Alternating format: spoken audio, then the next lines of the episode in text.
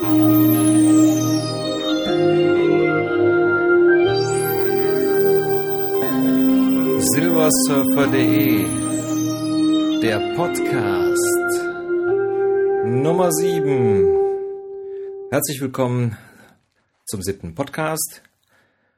Heute erzähle ich euch mal, wie das so gewesen ist nach der Zeit im Krankenhaus, so im Privatbereich. Durch die Krankheit ist man natürlich in der ersten Zeit schon körperlich eingeschränkt. Man kann also da nicht so viel machen. Das Schöne ist aber, man ist natürlich wieder zu Hause und in seinem gewohnten Umfeld und hat natürlich dann äh, Zeit, sich mit den Sachen zu beschäftigen, die einem am meisten Spaß machen. Also bei mir halt Computer, Internet und so. Und das sind natürlich die Sachen, die einem dann extrem gefehlt haben. Ja, da habe ich mich dann erstmal wieder so ein bisschen zurechtgefunden. Wenn man so lange nicht regelmäßig im Internet ist, dann hat man ja viele Sachen einfach nicht mitbekommen.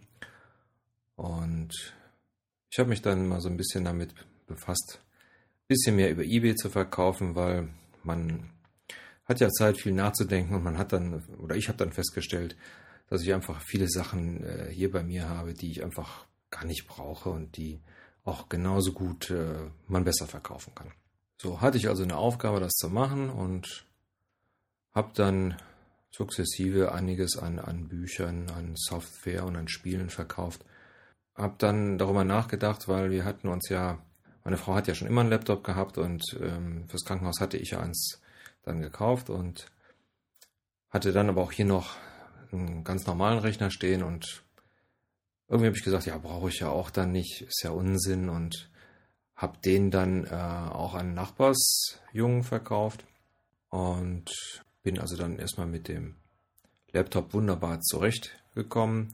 Ja, irgendwie hatte ich immer so mal die Idee, mich mal mit diesen Apple-Geschichten zu befassen und ja, und irgendwann habe ich mir gedacht, ja, warum eigentlich nicht? Also wenn du es jetzt machst, kann es sein, dass du es sowieso nicht mehr machst. Also guckst du mal, ob du da irgendwie ein bisschen preiswerter an so ein nettes MacBook drankommen kannst.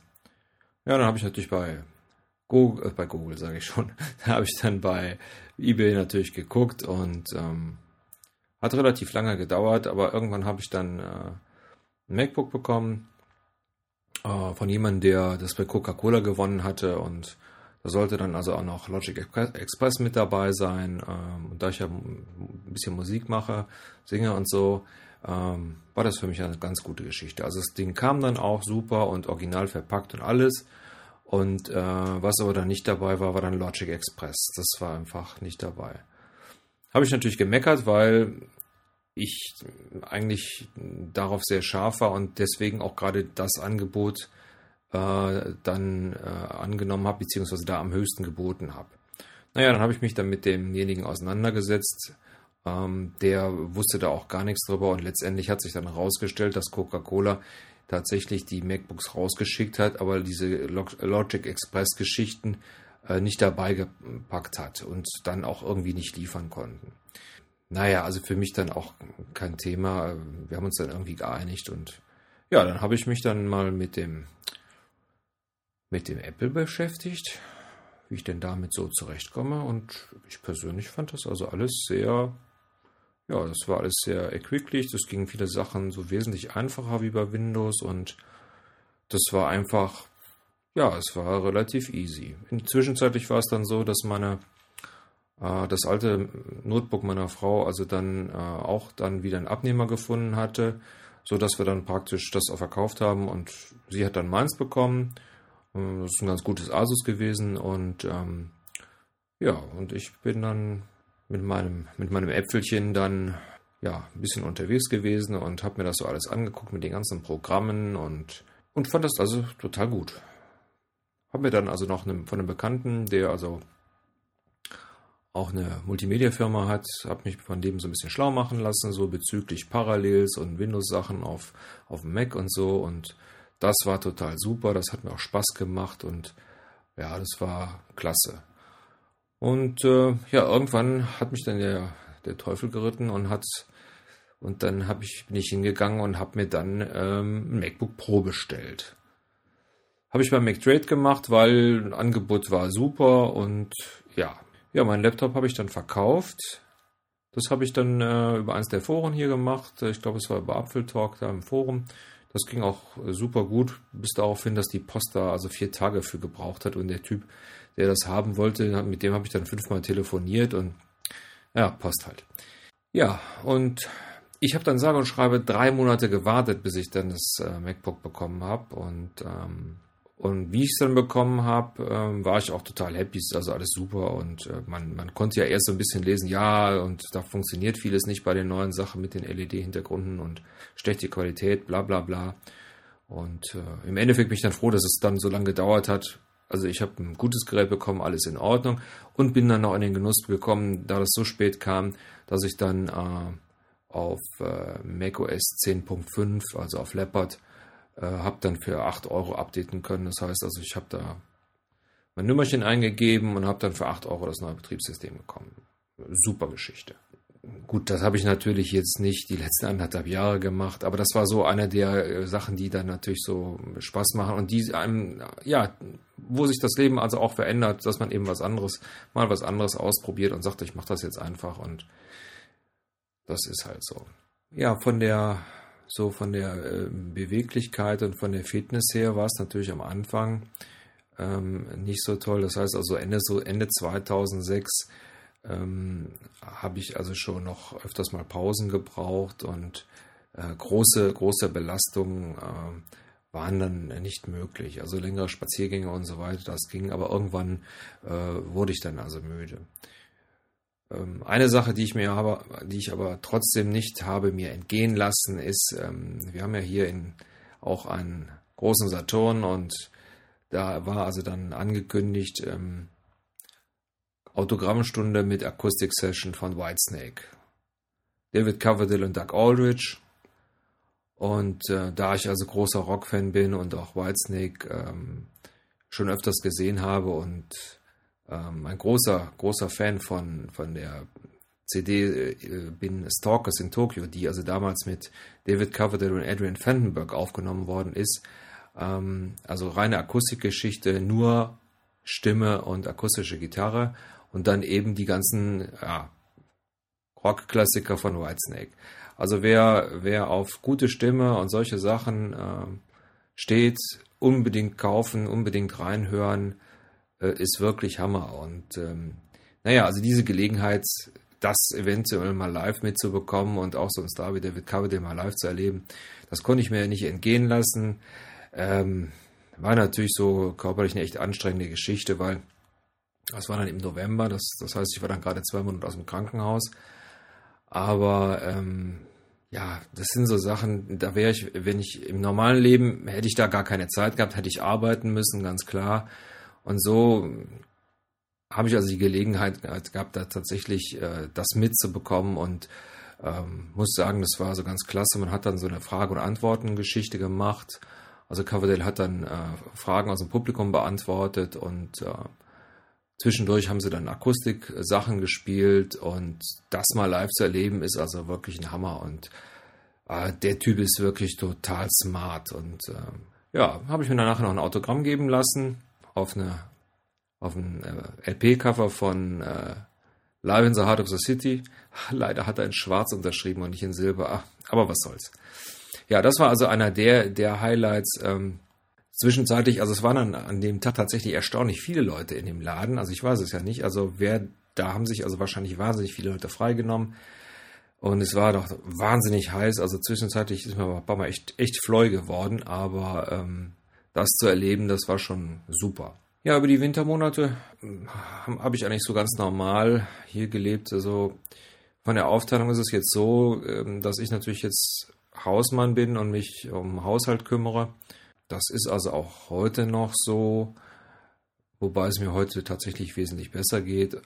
Mittlerweile ist es halt so, dass man relativ schnell, wenn man also relativ lange krank ist, äh, relativ schnell von der, vom Krankengeld in die Rente kommt. Das, das ist einfach so. Und zu dem Zeitpunkt, ja, wo das bei mir äh, war, war es einfach nicht möglich, tatsächlich arbeiten zu gehen. Also deswegen ähm, wird man dann berentet. Äh, bei mir ist der Fall so, dass ich äh, in einem ja, in einem Jahrgang bin, der also auch wieder einsteigen kann. Das heißt also, wenn alles gut geht, ähm, steige ich also in einem Jahr wieder ein. Ähm, das kommt jetzt so ein bisschen auf, auf die Rentenversicherungsanstalt ein. Aber das nur so ganz nebenbei.